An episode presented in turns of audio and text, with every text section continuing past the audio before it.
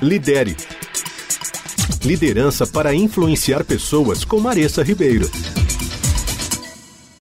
Anterior, eu comecei a compartilhar com vocês alguns aprendizados bem interessantes que eu tive ao ler um artigo sobre trabalho em equipe da Harvard Business Review. O autor traz alguns resultados de uma pesquisa voltada a compreender os equívocos mais comuns e que nos prejudicam muito quando falamos sobre trabalho em equipe.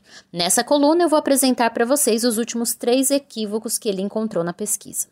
O quarto equívoco, então, é a interação cara a cara é coisa do passado, principalmente depois do Covid. Hum. Agora que a gente tem tecnologias eletrônicas, as equipes podem fazer o seu trabalho com muito mais eficiência à distância.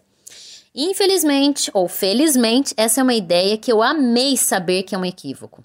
O que o autor relata é que as equipes que trabalham remotamente estão em desvantagem considerável e são inúmeros os benefícios em manter relacionamentos presenciais.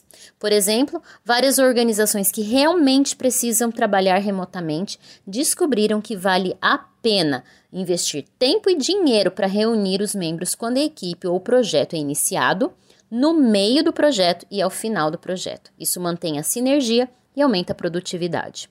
O quinto equívoco é: tudo depende do líder.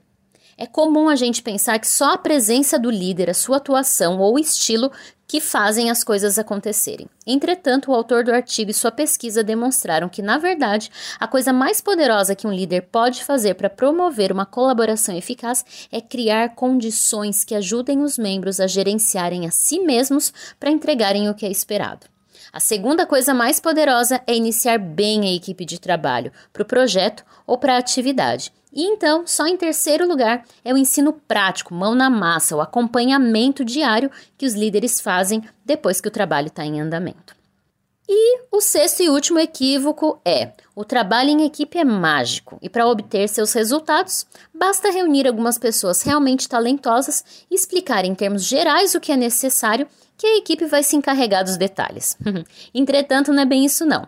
É preciso pensar cuidadosamente e não pouco sobre o que vai ser necessário. Os melhores líderes fornecem uma declaração clara do que a equipe deve realizar e garantem que a equipe tenha todos os recursos e suporte necessários para ter sucesso. É claro que você não deve fazer por eles ou tolher a criatividade deles, ou até a capacidade deles de resolverem os problemas, mas sim, você precisa ser claro quanto aos porquês e os comos. Espero que você tenha gostado desses equívocos comuns sobre trabalho em equipe. Lidere. Liderança para influenciar pessoas com Maressa Ribeiro.